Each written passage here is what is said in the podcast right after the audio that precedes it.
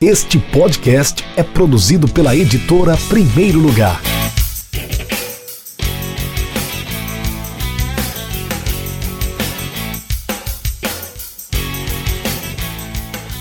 Olá para você que está acompanhando o YouTube da Editora Primeiro Lugar. Eu sou Rafael Moraes, sou editor, um dos fundadores da Primeiro Lugar. E hoje eu estou com dois convidados para mais uma livecast, mais uma live do Clube da Literatura Esportiva. Essa é a número 5, é o episódio número 5, que além de ficar aqui no YouTube disponível, você também vai poder ouvir no nosso podcast o Café com o Editor. É só você acessar é, no Spotify, no Deezer ou na sua plataforma de podcast preferida. Procura lá por Café com o Editor ou Primeiro Lugar, Editora Primeiro Lugar que você vai encontrar os outros quatro episódios, além outros, outros programas, né? Outros episódios, outros formatos com entrevistas, com café com editor, com os drops, enfim. Tem muita coisa bacana por lá e você pode acompanhar também. Eu estou com dois convidados, vocês estão vendo na tela.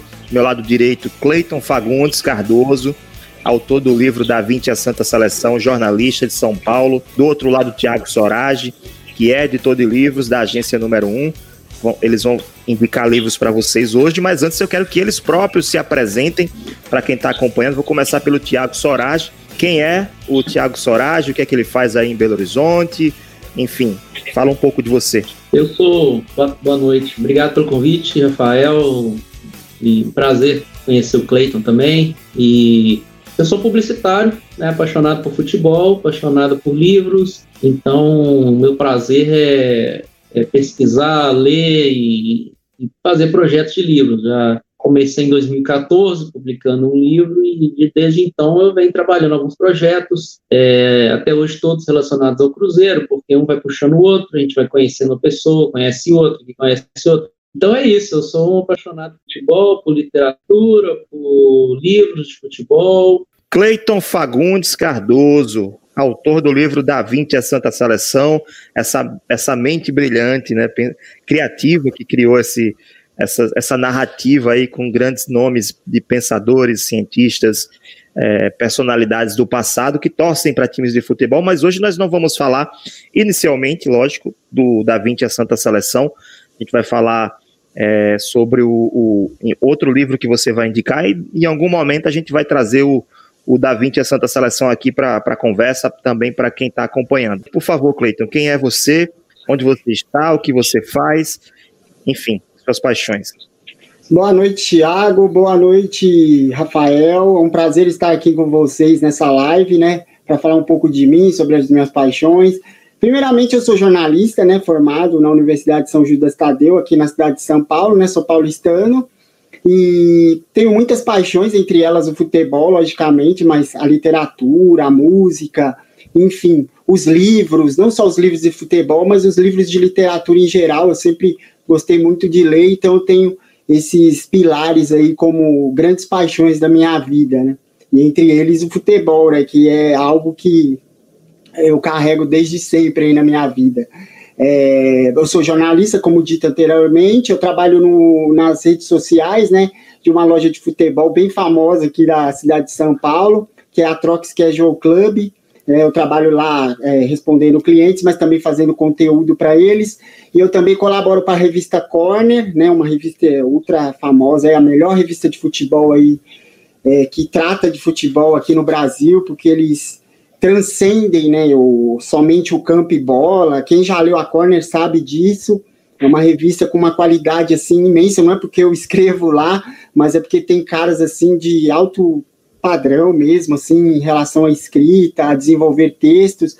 Enfim, é isso. Eu sou o Cleiton, jornalista, paixão por futebol, por música, por literatura, enfim, estou aí para bater esse papo legal com vocês aí nessa noite. É, vamos lá. É, antes de pedir indicações, as indicações de vocês dos livros, eu vou indicar um livro também, que é o Crônicas Corais, livro da editora Primeiro Lugar, que foi lançado agora em dezembro pelo Evandro Ferreira Gomes, lá em Fortaleza. Crônicas Corais, tem um pouco de tudo. Tem Valdemar Caracas, Manuelzinho, Estelita Aguirre e Zezé do Vale. Tem Zé Limeira também. Quanta saudade de ligar o rádio e ouvir as peripécias do velho Zé. Enfim, é um livro de memórias é, do, do, ferroviário, traz muitas fotos também, a gente pode ver aqui pela quem está acompanhando no YouTube.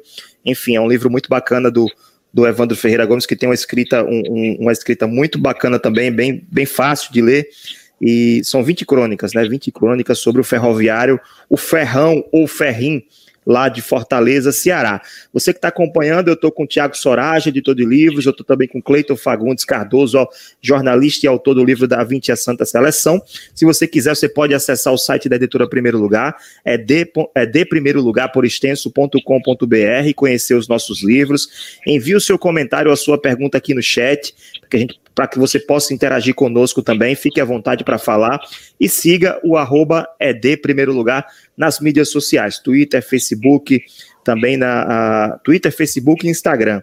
YouTube, claro, você está aqui acompanhando pelo YouTube, é só você dar a sua curtida lá bem facinho, né?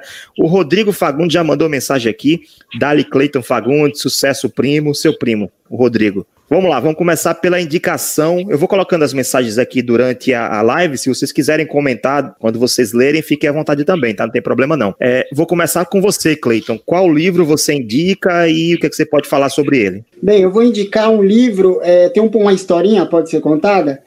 É, fica à vontade, fica à vontade. A historinha é. dele é que antes de eu descobrir os livros de futebol, é, e esse foi o primeiro assim que eu me aprofundei para ler mesmo, para ir buscar, eu é, gostava da revista Placar, como todos, né? E gostava de almanacs de futebol, como os do Lance, né? A minha o meu contato com literatura futebolística era por meio desses da revista Placar e também desses almanaques, né? Almanaques do, do lance, é, entre outros, da placar também. Aí, assistindo o Juca Entrevista, um programa famoso lá da ESPN, que o Juca entrevistava convidados, sempre no final do programa ele indicava um livro. E chegou um dia que ele indicou esse livro aqui, que é Futebol e Guerra, do Andy Dogan, um jornalista escocês.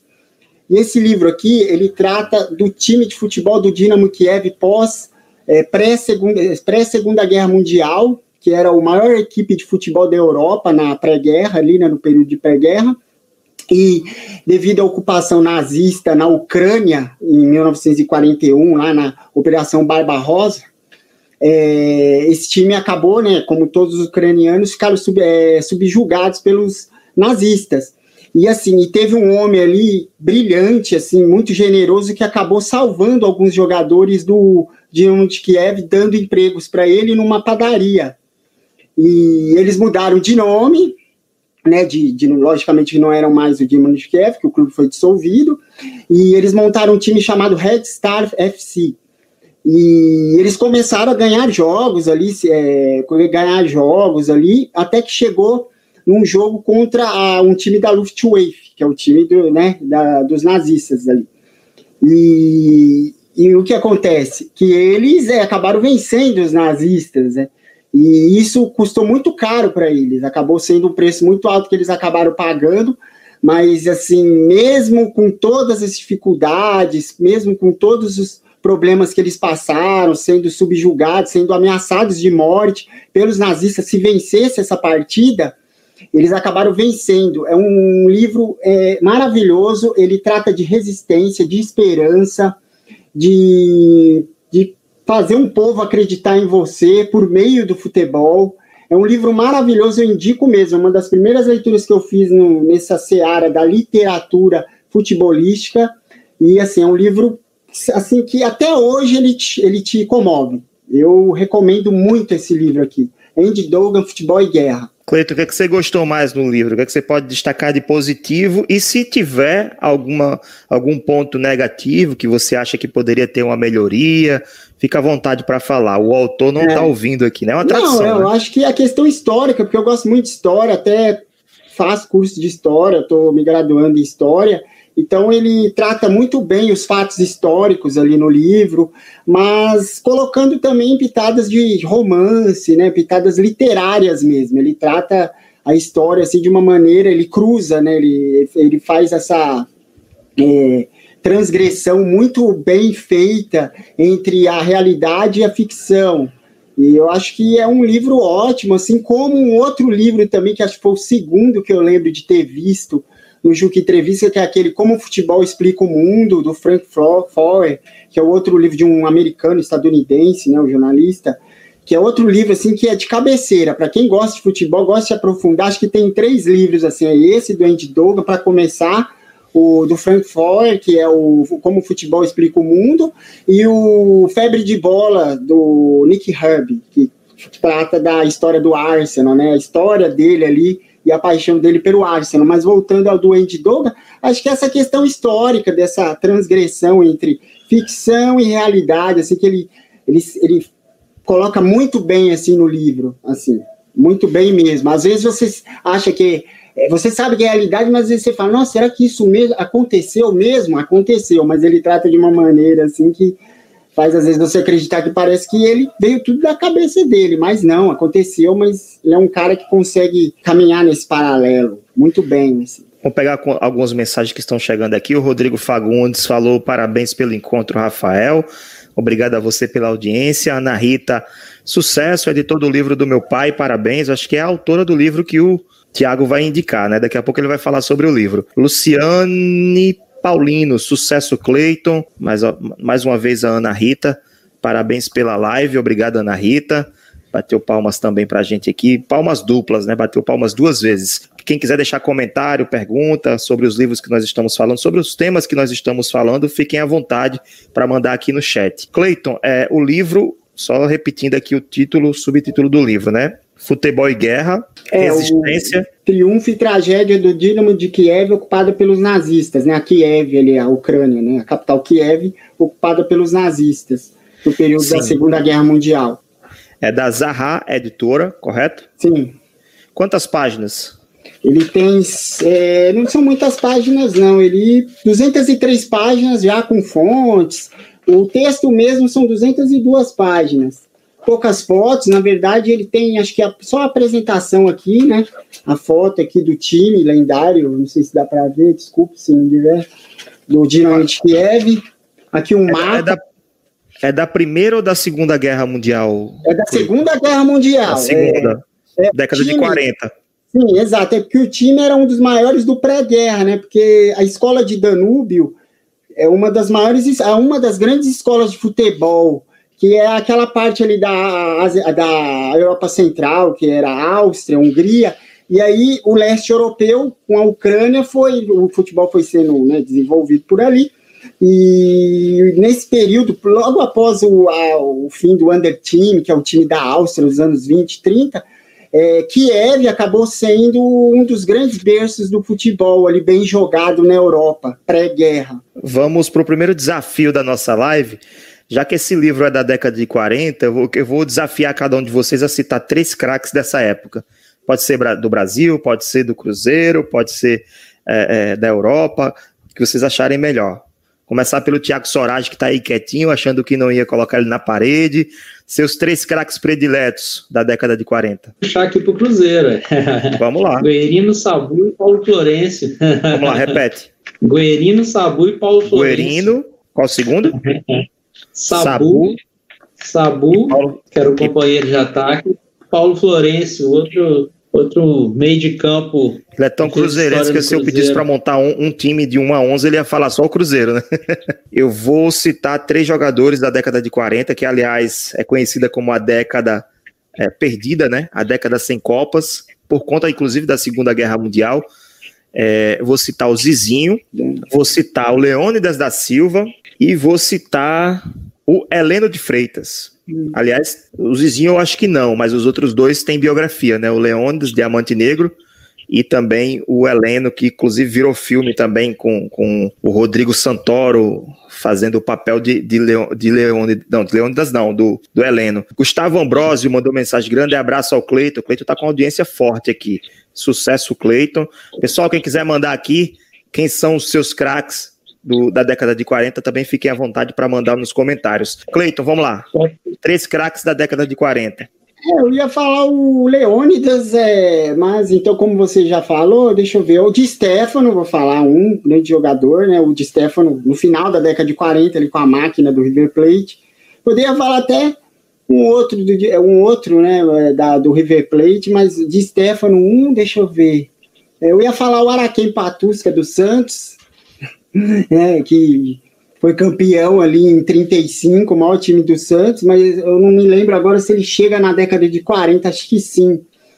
E um outro, eu ia falar o Matias Schindler, que é um dos grandes Sim. jogadores da Áustria, o, o Homem de Papel, que é um dos grandes jogadores da austríacos da história, um dos grandes jogadores ali desse período entre guerras ali. É um, foi uma lenda, assim, foi resistência também, pegando o gancho aqui do livro da resistência dos ucranianos, o Dinamo de Kiev, ele também foi resistência ao regime nazista e acabou sendo, morrendo, assim, foi uma morte meio que estranha dele, assim, muito nebulosa, né, por conta dele não ter aceitado jogar no time da Alemanha unificada com a Áustria, né, naquela anexação da, que o Hitler fez com a, com a Áustria, né, até que culminou ali na Copa de 38, a FIFA acabou não aceitando, e aí a Áustria acabou perdendo de WO, porque era a Alemanha, né, junto com esses jogadores austríacos, mas enfim, acho que esses três, esses três aí. Posso fazer uma observação? Você, você, o Rafael citou o Zizinho, o Zizinho jogou no Cruzeiro um jogo só contra o Pelé. O Zizinho em uma partida com a camisa do Cruzeiro, era uma grande expectativa dele jogar contra o Pelé aqui, um, um amistoso. Acho até que ele joga uma partida também aqui no Democrata de. Mas é amistoso também, aqui no Democrata de Sete Lagoas, um time aqui do interior. E só fazendo um paralelo aqui com, com Minas Gerais, né? Puxando aqui para o Cruzeiro. O Zizinho, você citou o, Le, o Leônidas, o Leônidas, que é foi titular na Copa de 38, né? Ele não joga aquela partida final que o Brasil perde, e o, e o reserva dele era o Ligin, né?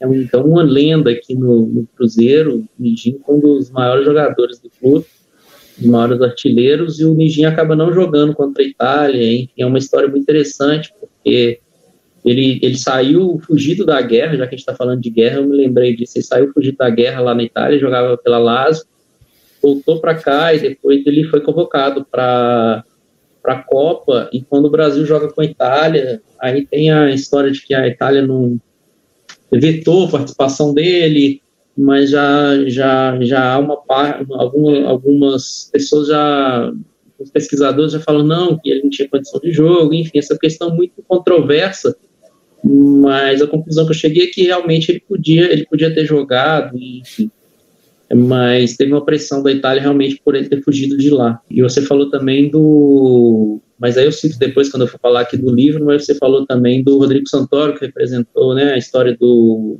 Do Heleno. Do Heleno de Freitas, é, que, é, é, inclusive o livro é do, do, meu amigo Marcos, lá do Rio, né? O grande Marcos. O, e o Perino foi uma, foi uma espécie de Heleno de Freitas aqui em Belo Horizonte. Gostava muito de música, de de sair à noite, de encontrar a turma e tal, tomar uma cerveja, ele e foi um grande craque também, né, na, na, na, década de 40. Tem a mensagem aqui, é, ele escreveu o prefácio, prefácio do seu livro, né, Cleiton? Me lembra o nome Dimas, Dimas exatamente. Júnior. Do Futebol e Copas, uma aula de história, que é um livro também, né? É um livro que ele lançou. Sim. Ele está falando aqui que os anos 1940 do século 20 que ele citou o Oberdan Catani, né? É. é um, um, dos craques, né? Goleiro, Palmeiras, um dos grandes nomes da história do Palmeiras. E depois o pesquisador do futebol, pesquisador de futebol, está citando o Didia. Abraços e parabéns pela live.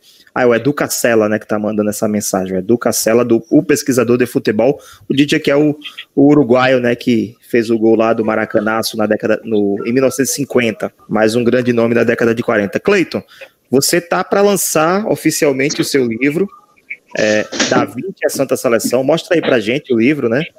O livro já chegou na sua casa. Aqui não chegou na editora ainda, tá, tá quase chegando. Já tá a caminho, tá aí o Da 20 a Santa Seleção, com várias ilustrações belíssimas do Thierry Grisili. Depois, se você puder mostrar uma ilustração da, do miolo, né? Quando você estiver falando. É eu vou mostrar melhor, mostrar melhor. Vou mostrar as ilustrações que ele me mandou aqui, as originais, estão maior originais. a dá para ver melhor, assim. Bacana. Vou dar um tempinho para você falar sobre o livro, né? Fazer a sua, o seu merchan aí sobre o seu livro, explicar para quem quiser comprar como é que faz para comprar, mas antes eu vou colocar aqui na tela essa mensagem aqui que eu acho que vai ser de interesse de muita gente. Acesse www.edprimeirolugar.com.br barra Santa Seleção e use o cupom de desconto frete grátis, tudo junto, para ganhar desconto na compra do livro da 20 a Santa Seleção. E esse desconto vale para qualquer livro da editora. Durante 24 horas, ou seja, até amanhã, dia 22 de dezembro de 2020, às 21 horas. Então você tem até 21 horas de amanhã para garantir o seu livro com frete grátis. Lembrando que o, o link para o livro do, do Clayton é o é deprimeirolugar.com.br barra Santa Seleção. Vou colocar aqui nos comentários para quem estiver acompanhando, já é só clicar aí direto para o site. Ou pode ir lá na nossa, nossas mídias, né? Arroba é de primeiro lugar e vai conferir também o link para comprar. Cleiton, por favor, apresente o seu livro para quem está acompanhando e mostre essas ilustrações que eu estou curioso também para ver. Sim, então, o meu livro, é, ele trata, eu faço um exercício né, imaginativo, caso grandes personagens da história da humanidade, grandes panteões, grandes notáveis, é, como Leonardo da Vinci, como Miguel de Cervantes, como Beethoven, como Mozart, como é, Luiz de Camões, enfim, como grandes pensadores e grandes mentes brilhantes tivessem o futebol na sua época, para quais times eles torceriam, como seria o dia a dia deles, como seria a vida deles com esses clubes, é, como seria dividir o tempo deles, o trabalho deles, né, a dedicação deles ao seu ofício com o futebol, com a sua paixão clubística. Basicamente é isso, sabe? Basicamente é isso. Aí são 11 contos, né, que eu, que eu traço, 11 contos. Eles estão mais ou menos distribuídos em ordem cronológica dos personagens. E apesar de ser 11 contos, são 13 personagens. Por que 13 personagens? 13 personagens porque tem um capítulo, o capítulo 9. Capítulo 9 eu trato de três personagens em um só, que são os racionalistas, que são os grandes pensadores filósofos racionalistas, que são René Descartes, o Baruch Spinoza, alemão, e o Leibniz. É, não, na verdade o Spinoza ele é, é, é alemão, é, não, holandês, e o Leibniz é alemão, desculpe. Então, enfim, aí é, soma-se 13 personagens. Aí você me pergunta, 11 capítulos, né? Um time de futebol, mais 13 personagens. 13 personagens por quê? Porque eu faço uma brincadeira com o nome do livro, que é Santa Seleção ou Santa Ceia, que é o, um dos grandes quadros, um dos mais famosos quadros do Leonardo da Vinci, que é a Santa Ceia, né? A Santa Ceia de Jesus Cristo e seus 12 apóstolos. Então, seria o da Vinci e mais é, do, é, 12 personagens seriam cada um representado os apóstolos, é mais ou menos uma brincadeira que eu faço. Então são 13 personagens, né? É isso. Basicamente é isso, assim. As ilustrações que você ficou de mostrar também. Ah, vamos lá. Eu vou mostrar algumas aqui, desculpa, saiu um pouco de foco. Aqui, ó. Essa aqui é a do Leonardo da Vinci. Uma ilustração linda que o Leonardo, né? Opa, peraí. Aqui, né? O maior. Aqui seria Aqui seria o Batistuta, esse aqui de primeiro plano aqui. E aqui o distintivo da Fiorentina, da Viola, ali o homem vitruviano, né, que seria o Julinho Botelho, que foi um grande jogador brasileiro, da Portuguesa, do Palmeiras, jogou na Fiorentina, foi uma lenda na Fiorentina, para muitos o maior jogador da história da Viola. Então ele está ali representado como homem vitruviano. Ó, essa aqui é a segunda, Luiz de Camões, Lindas ilustrações. O Thiago fez um trabalho primoroso aqui, ó. Benfica, né, o time de Camões, o Camões ali. Lá no fundo, né, uma caravela, né, representando o período que Camões viveu ali das grandes navegações. Aqui aquele outro senhor que está lá de fundo é o Gil Vicente, que de certa maneira é e não é o antagonista da história, do conto. Aqui na frente de primeiro plano, Eusébio. Lá no fundo tá o Coluna e o Di Stefano, né? Porque a grande final de 1962 entre Real Madrid e Benfica, o 5 a 3 um dos maiores jogos, uma das maiores finais da história da Copa dos Campeões, a Champions League. E é, foi um embate entre Eusébio Coluna e de Stefano, ali, o grande time do Real Madrid ali, na década de 50 e começo dos anos 60. Posso mostrar outra? Mais Temos uma. Tempo? Só mais uma. Mais... Tá, vou mostrar mais uma, vou mostrar a terceira então, que é a do terceiro capítulo, que é a do grande é, Miguel de Cervantes, Atlético de Madrid, ele torcedor fervoroso do Atlético de Madrid, né? Ele nasceu em Madrid. Aqui primeiro, aqui o distintivo, né, do colchoneiro. Aqui o Simeone, ó. Grande Simeone, ele fez o Simeone. No fundo, Aragonês, Luiz de Aragonês, um dos maiores ídolos da história dos colchoneiros, do Atlético, né? Lá aqui o o, o, o Cervantes. Lá no fundo é uma representação que o Thiago fez. Nossa, maravilhosa ideia, linda ideia. É do, dos moinhos de vento representados nos jogadores do Real Madrid, os gigantes, né? O Real Madrid é o gigante da cidade, sempre foi, né? principalmente no período ali da, dos anos 50 para frente, se tornou, tornou-se o maior clube de Madrid, né? Aí, bem representado ali pelo Thiago, né? Isso, todo o seu talento ali, né? Mas é isso. Assim, fica aí esse gostinho dessas artes aí do Thiago, maravilhosas, assim, as artes que estão no livro. Eu compraria o livro só pela, pelas ilustrações, pode ter certeza. É, eu também, eu também. Eu queria ver mais, achei maravilhoso isso aí. para cada, cada texto, para cada, cada capítulo do livro tem uma ilustração, né? Ficou muito bacana mesmo, ficou muito, muito bonito. A capa, até a, a capa ficou é. belíssima, ficou muito bonita. Mas vamos lá, tem mais mensagem chegando aqui. É, primeiro, lembrar né, que para comprar o livro do Clayton, acesse www.edprimeirolugar.com.br barra Santa Seleção. E aí você vai usar o cupom frete grátis, está passando aqui no, no abaixo na tela para você adquirir o seu livro com frete grátis. Até amanhã 21 horas, até amanhã dia 22 de dezembro de 2020. A Flávia Soares está falando que o Tiago é conhecedor de toda a história do Cruzeiro, muito bacana isso. A Ana Gabriela, muito bom, Clayton a mensagem, mais uma mensagem do Dimas, ilustrações do Grizzly em camisetas ficaria bárbaro. Ó, quem sabe essa ideia a gente pode colocar em prática também. Vamos pensar nessa ideia aí. Quem, quem, quem compraria? Vamos ver se o pessoal vai botar é. aqui comentários que compraria as camisas. A Ana Rita. já tem um aqui, já tem um. O Thiago compra. Ana Rita, Thiago Sorage sabe tudo sobre o Cruzeiro. É, a Ana Rita também falou que o lindo, lindo livro, Cleiton, parabéns, lindo demais, né? Colocou mais uma mensagem. E o Gustavo falou lindas ilustrações. Agora vamos passar para o Cruzeiro, vamos, vamos para Belo Horizonte, conexão São Paulo, Natal, BH, né? Uma viagem assim a jato no YouTube. Tiago Sorage, qual livro você indica? Por que você indica esse livro? Você editou esse livro, né? A diferença é essa. Me conta como foi essa experiência de editar o livro. Não vou contar meus erros, não, hein? não, não, fala a parte boa. Fala a parte boa, até porque a autora está aqui, ela não pode ouvir é, essa parte aí, não. Deixa, os, deixa, os, deixa os leitores falarem isso. então, vou falar aqui do último que a gente fez, até mandar um abraço aí para Ana, que está assistindo, acho que o Eugênio também deve estar tá por aí. O Eugênio também é coautor. Esse livro aqui, ó, então, esse livro aqui é sobre o Guarini Zoni, que é um craque do Cruzeiro das décadas de 1940 e 1950. É o pai da Ana Rita, está nos acompanhando aí. Ele começou de um projeto que eu, eu, eu venho documentando, pegando alguns materiais sobre a história do clube. Alguém, um amigo meu, o Fábio Militão, talvez esteja aí também nos, nos, nos assistindo, me passou o contato da Ana e eu vendo o material da Ana que ela tem sobre o pai guardado, muitos recortes, muitas fotos eu achei incrível a documentação que ela tem do, do pai, e ela escreveu um livro sobre a mãe, e acabou que aconteceu um livro sobre o pai também. Falei, vamos fazer um do seu pai. E aí a gente fez um, né, combinou e fez um acerto. Ela produziu o livro do pai dela. Então eu documentei todo, eu, eu, digitalizei todo o material que ela tinha.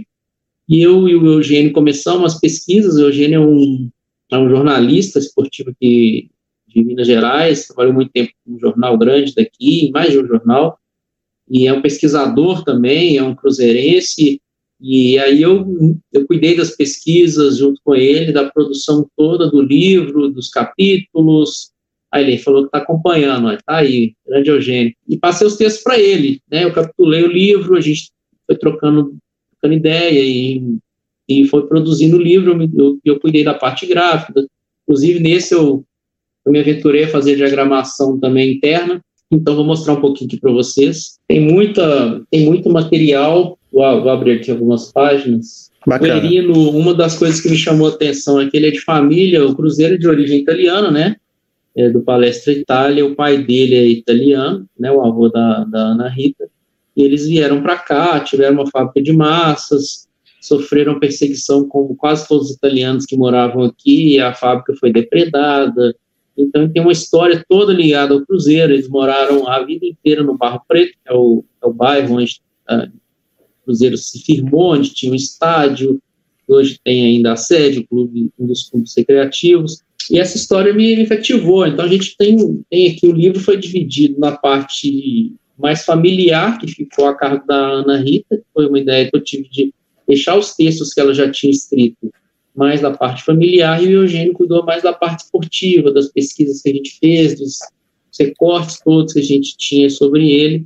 Então ficou um livro dividido assim entre uma biografia esportiva e outra mais um livro mais diria assim de familiar. Então vou abrir aqui algumas fotos para vocês verem também. Que... Tem quantas páginas o livro?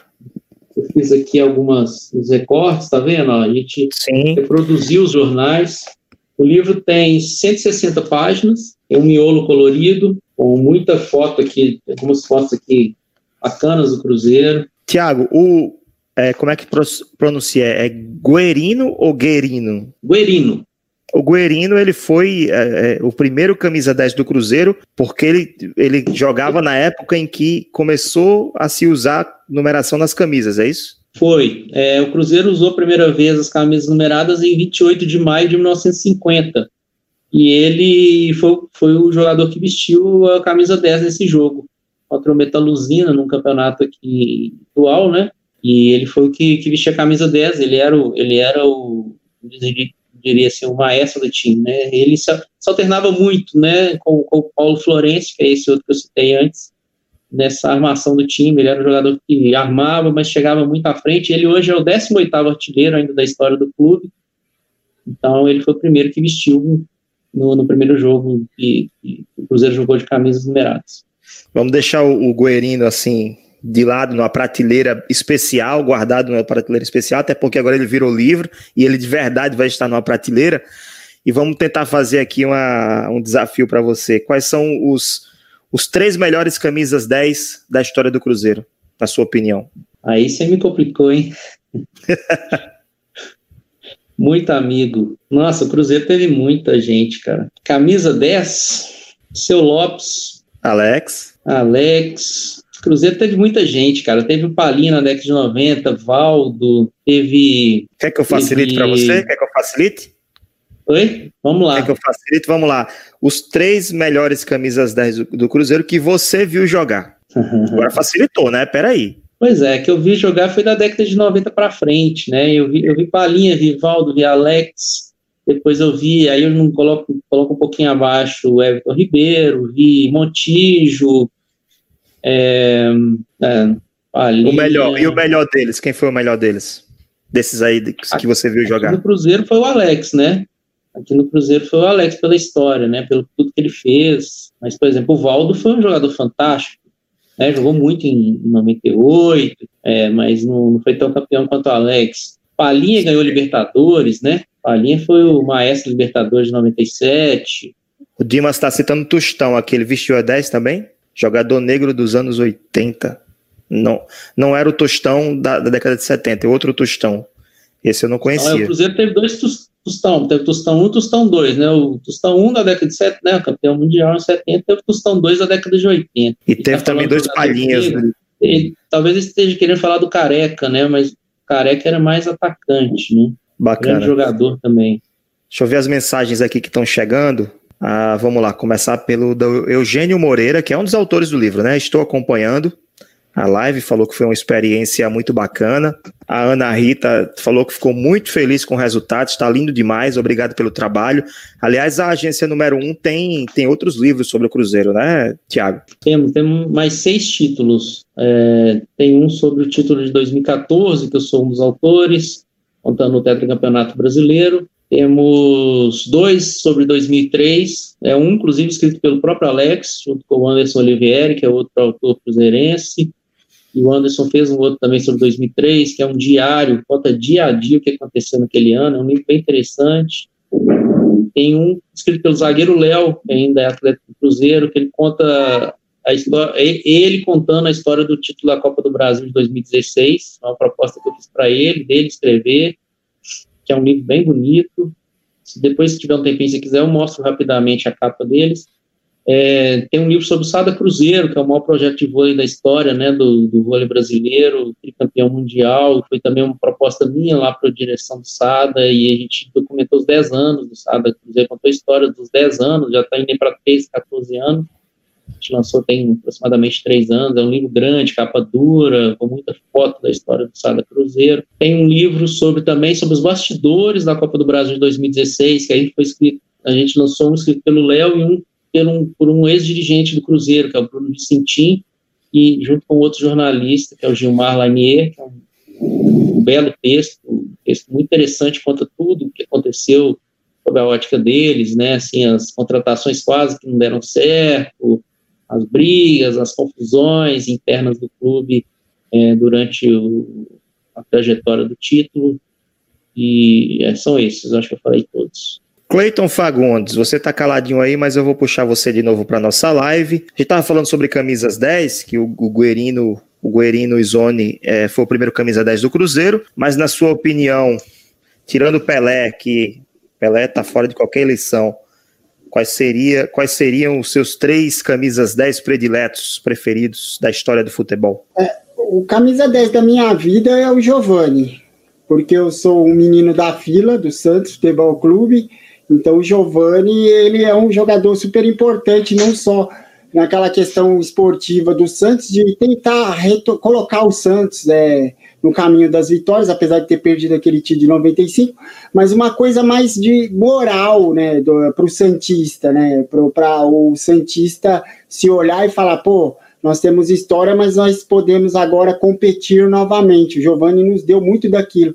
Então eu costumo dizer que assim o Pelé é o maior jogador que eu não vi jogar da história, não só por ser do Santos, mas é, o maior jogador para mim, o cara que eu admiro no futebol, eu não tenho muitos ídolos no futebol, vou ser bem sincero.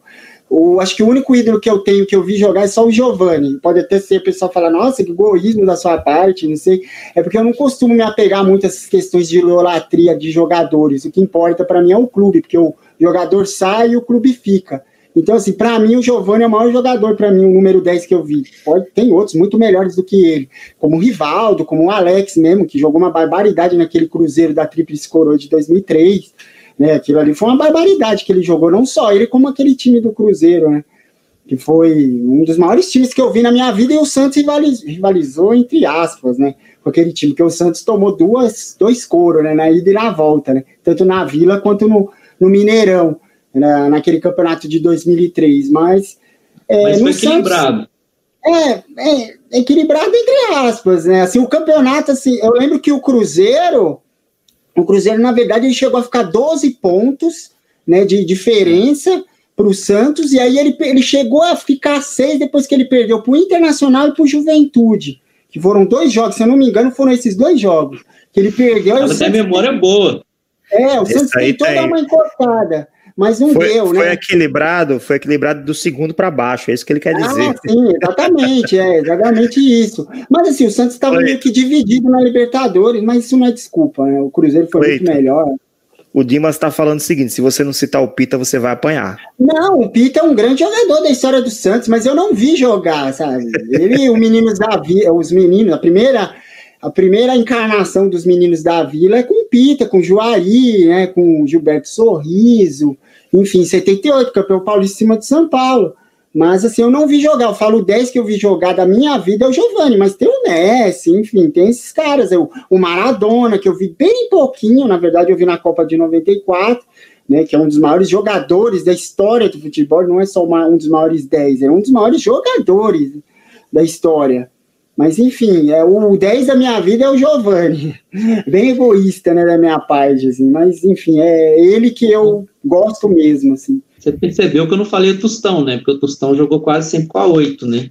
Sim, é. mas era um camisa 10 disfarçado, né? Na função era quase um camisa 10. O Eugênio Moreira tá falando que pensa como o Cleiton, valoriza mais o clube que, do que jogadores. Falar em, em, jogadores, temos um Santista e temos um Cruzeirense. Quem são os camisas 10 dos, time de dos times de vocês hoje? Primeiro Thiago, depois Cleiton. O 10 do Cruzeiro hoje? Sim. Cruzeiro tá... É melhor a gente pular essa parte, não é não? não, mas vamos lá, quem é o 10? Depois de falar de, de Alex, de Valdo, de Tostão, de Dirceu, não. Pulei que esses caras não merecem nem lembrar. Vai lá, Cleito. Tá bom, vai lá, Cleito. Aqui. O 10 do Santos, é, quem é? Venezuelano, venezuelano Soteudo, né? O nosso pequeno gigante. Merece? Merece a 10? Ah, merece, merece. Ele é um grande jogador, né? Hoje seria o Marinho, né? Marinho é, é perna esquerda, enfim, assim. É, mas enfim, isso aí não é de antigamente, apesar que Pelé era destro, né? Mas enfim. E ele que né? A áurea do 10 é com ele, a partir dele. Mas enfim, é o Soteudo, grande jogador, principalmente ano passado, né, no time de São Paulo, São Paulo, né, para muitos, né, que levou o Santos é, milagrosamente aquele vice-campeonato brasileiro que ninguém esperava, nem o mais otimista do Santista, né? Mas é, o Soteudo, eu gosto muito dele, acho ele um jogador assim que ele é, encarna assim a, questão, a paixão santista, o que é ser Santos Futebol Clube ele não foi embora, né? O Santos recebeu. O Santos está um clube, né? Na situação do Santos é crítica em relação das finanças, é, enfim, a questão também administrativa do clube. Mas, assim, mesmo com todos esses problemas, ele resolveu ficar, porque, logicamente, que ele espera uma proposta melhor. Não vamos ser também bobo, dizer, ah, ele ficou por paixão. Não, ele é um profissional. Mas assim, ele poderia ter ido, sabe? Não, não, vou ficar e quero tentar fazer história aqui nesse clube, que é um clube muito relevante da história do futebol brasileiro e sul-americano, né? E vamos lá, né? Vamos lá ver o que, que a gente consegue aí, apesar de tudo e de todos aí. Eu falo todos em relação aos problemas do clube mesmo, porque às vezes o Santista meio que se vitimiza por causa da questão do trio de fé aqui em São Paulo. Até acho, que o Santos é deixado de lado mesmo muitas das vezes, mas assim, às vezes é muito vitimismo, então assim, a gente não pode ficar se vitimizando tanto, não. Tem que ter mais brilho na cara, assim, a gente tem história, tem camisa, não tem uma torcida muito numerosa, é verdade, mas temos, sabe? E é isso.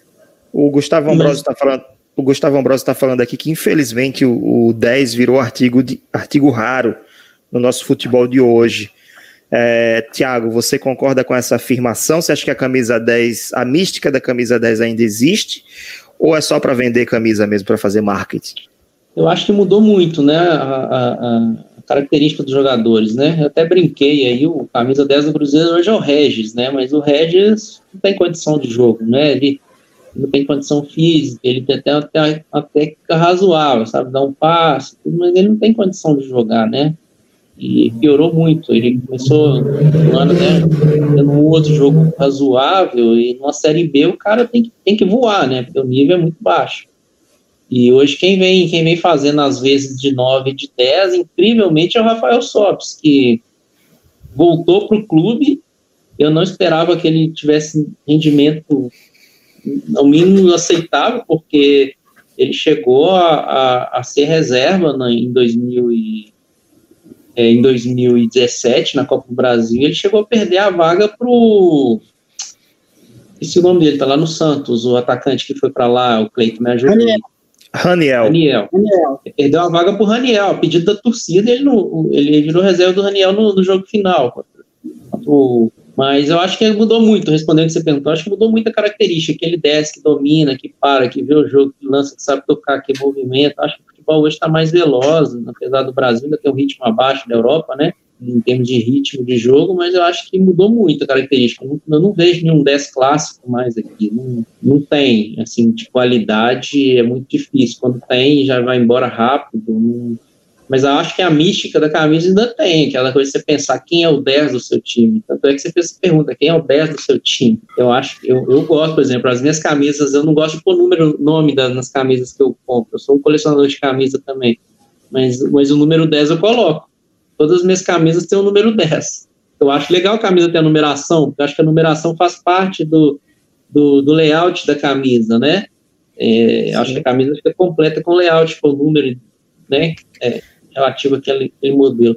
Mas eu sempre compro camisa 10. Pelo menos para mim faz sentido ainda essa coisa da mística. Né? A Ana Rita está comentando aqui, verdade, na década de 40 e 50, os jogadores jogavam por amor à camisa, eram guerreiros e ajudaram a construir seus times, numa época em que o futebol não era rentável, rentável como hoje. O Dimas está falando o seguinte, Sorage, fica tranquilo, fase passa, clubes e suas grandezas ficam. Está se solidarizando é, aí a situação do Cruzeiro. É, sobre o tema, livro maravilhoso. Acho que ele vai indicar um livro em seguida. Vamos esperar. Ele mandou aqui um link, né? Não tem como abrir. É, acho que é a magia da camisa 10. A magia da camisa 10 do André Ribeiro. O livro Eu tenho esse pelo... livro. Você tem? Você gostou dele? É maravilhoso esse livro. Ah, e para finalizar. Ribeiro, né? Um grande escritor. André, né? André ele escreveu Ribeiro. a biografia do Leônidas. Isso. Tem outro livro também sobre a imprensa, a história da imprensa esportiva também. Eu tenho esse livro. É, Cleito, para finalizar a pergunta do Dimas para você, eu sei que é uma polêmica muito grande, mas eu queria que você respondesse com mais objetividade, né? Porque o tempo já está esgotando aqui, a gente vai fazendo os encerramentos e tal. Mas enfim, já que o papo está nessa linha, na bucha, Cleiton, o Santos Futebol Clube deveria aposentar a camisa 10? É, então, isso é uma questão muito complexa, né? Porque é, eu, eu, acho, eu antes, há um tempo atrás, eu achava que deveria, sempre achei que deveria ter aposentado a camisa 10 do Santos, né? Porque o Pelé é inigualável, né? Para a história do Santos do futebol, né? Mas um dia eu vi um jornalista santista, que é o Alex Futuoso, ele contou que o Pelé vendeu todos os direitos dele para uma empresa que gerencia a carreira dele. E a única coisa que o Santos pode usar e pode se ainda tem apropriação do, do Pelé é a camisa 10. Se o Santos aposenta a camisa 10, nada relacionado ao Pelé fica é, para o Santos. Então, depois dessa, dessa explanação dele, dele ter falado sobre isso, que eu não sabia, então eu acho que hoje em dia o Santos não deve aposentar a camisa 10.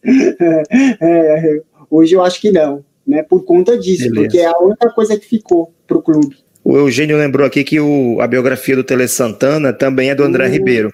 Também. Vamos lá, vamos finalizar esse episódio. Obrigado, gente, por vocês que ficaram até o final, né? E eu vou abrir o microfone para que vocês possam se despedir. Cleiton, você vai fazer às vezes, aí pode começar falando, lembrando como é que as pessoas podem comprar seu livro, né?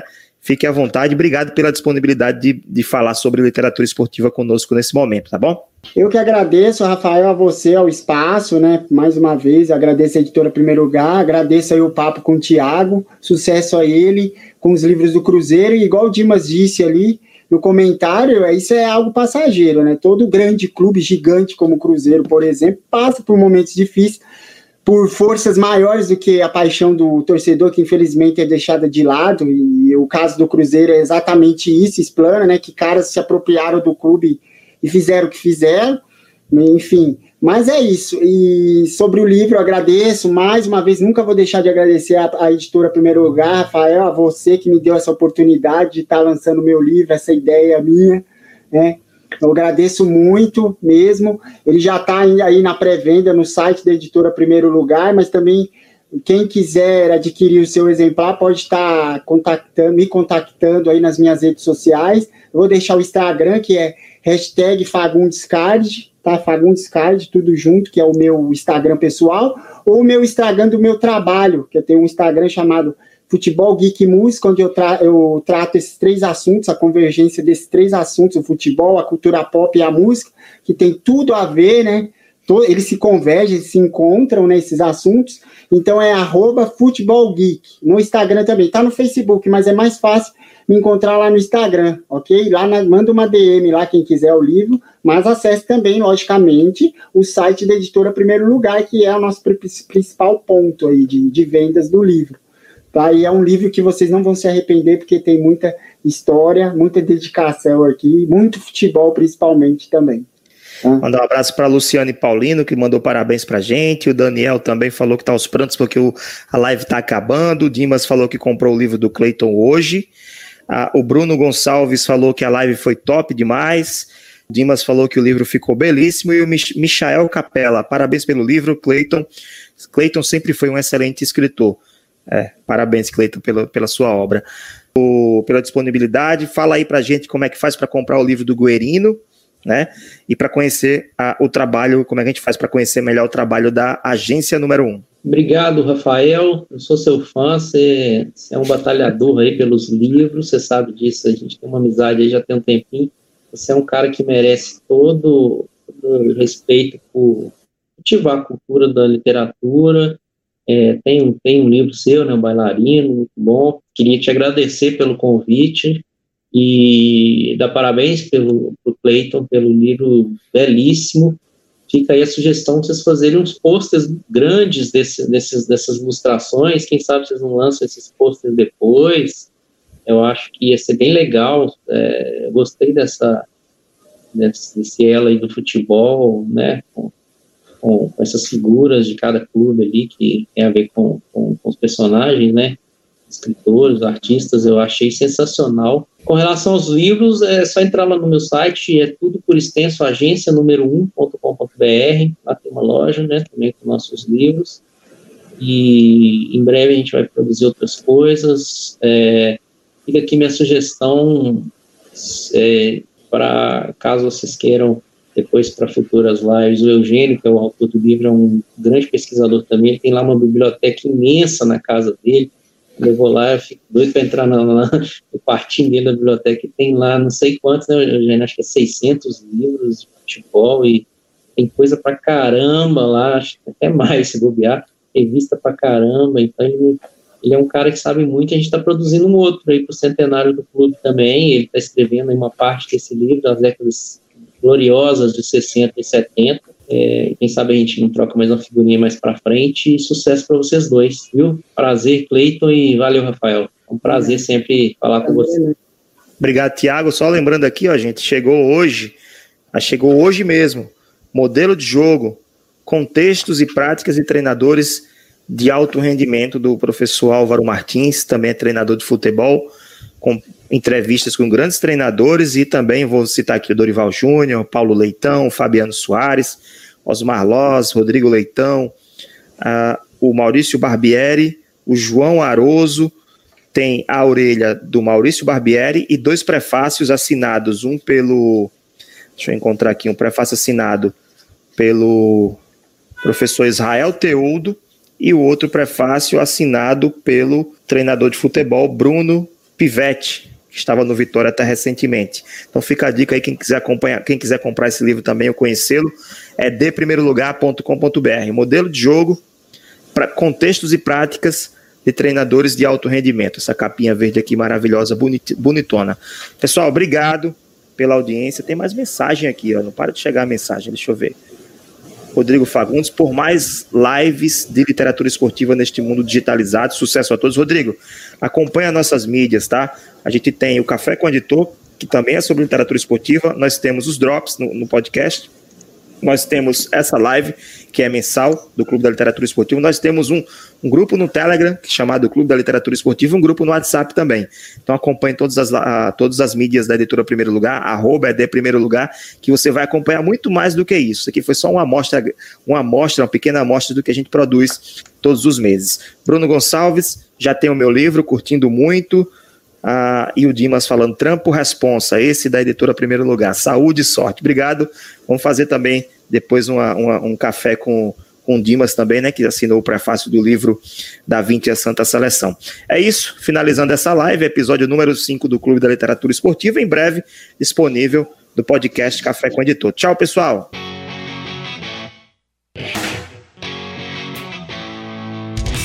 Acesse www.edprimeirolugar.com.br e conheça nossos livros